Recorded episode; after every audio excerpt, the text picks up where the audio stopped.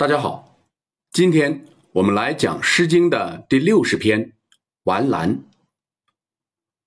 如果你真正读懂这首诗，你会发现它很有趣；但如果你误解了这篇作品，你会发现作者很无聊。我们先来通读全诗：“完兰之志，童子佩兮。”虽则佩兮，能不我之？容兮岁兮，垂带季兮。玩兰之夜，童子佩射。虽则佩射，能不我暇？容兮岁兮，垂带季兮。本诗有不少概念，我们都不太熟悉。第一个。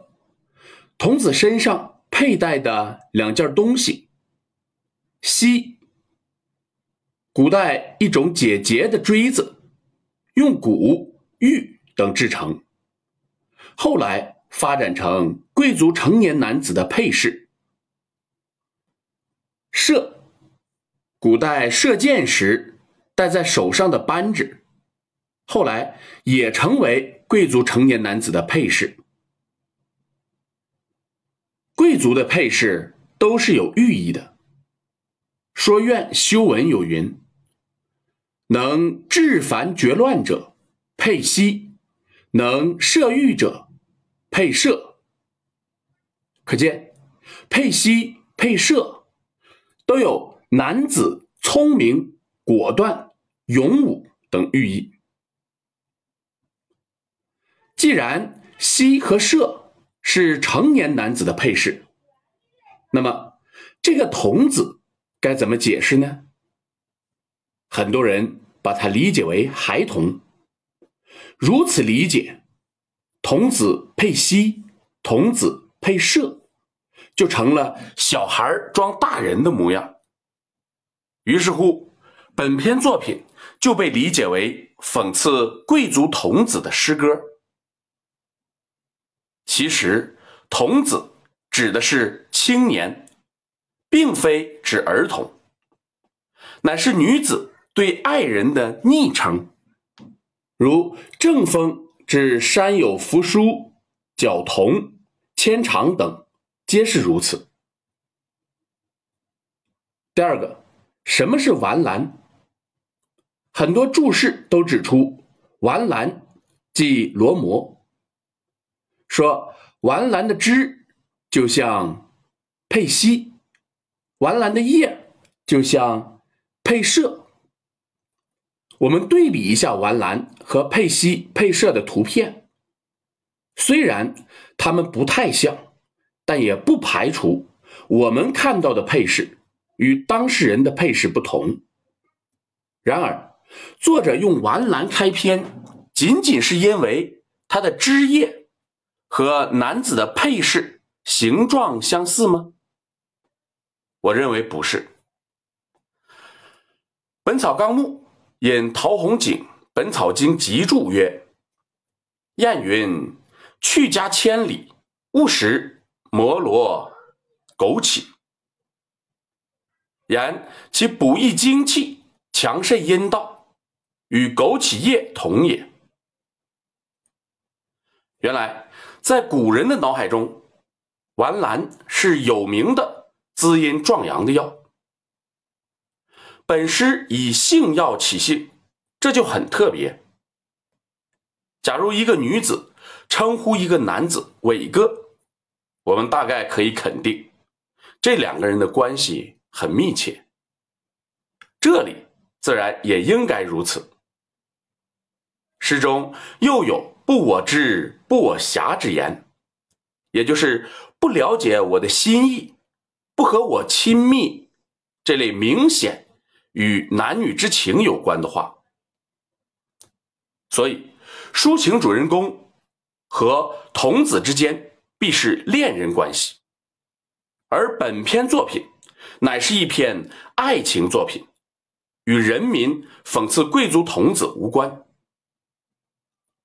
当然，像我们最初所说，后人如何利用这篇作品，那就因人而异了。春秋赋诗本就是断章取义的。下面我们来看一下本诗的原意到底如何。第一章头两句，这个少年的佩西，就像那丸兰的枝一样。这里“完兰”要打上引号才行，因为这里有性暗示。佩西有聪明果敢之寓意，所以。三四两句的意思，其实是，虽然他佩西，却并不聪明果敢，竟然不了解我的心意。显然的，女子是在暗示，那个青年和自己的亲密程度还不够。这里绝不能理解为那个青年根本不认识自己。因为如果认识都不认识，在下一章，女子又岂会埋怨男子不和自己狭呢？狭是亲密不庄重的意思，而且他开篇也不会用性暗示的语言了。然而，女子是真的在埋怨男子吗？不是。所以他在后面又对男子进行了赞美，说他容仪可观，走起路来步伐与配饰配合一致。第二章与第一章重章叠句，意思基本相同，只是童子配射，射是有。勇武的寓意，其他意思基本相同，这里不必细说。本诗体现了女子对男子又埋怨又爱恋的情绪，这个情绪或说情感脉络与正风牵肠是一模一样的。那首诗说：“你要是想我。”你就提着衣服趟过河来，你要是不想我，我可就找别人了。这不正是对男子的埋怨吗？可是下面他紧接着说：“你看你这傻样，不又转为一种爱恋了吗？”本诗的情感也是如此，大家可以仔细去品味。好。今天我们就讲到这里。如果您听着感觉不错，希望您能够分享给别人，谢谢。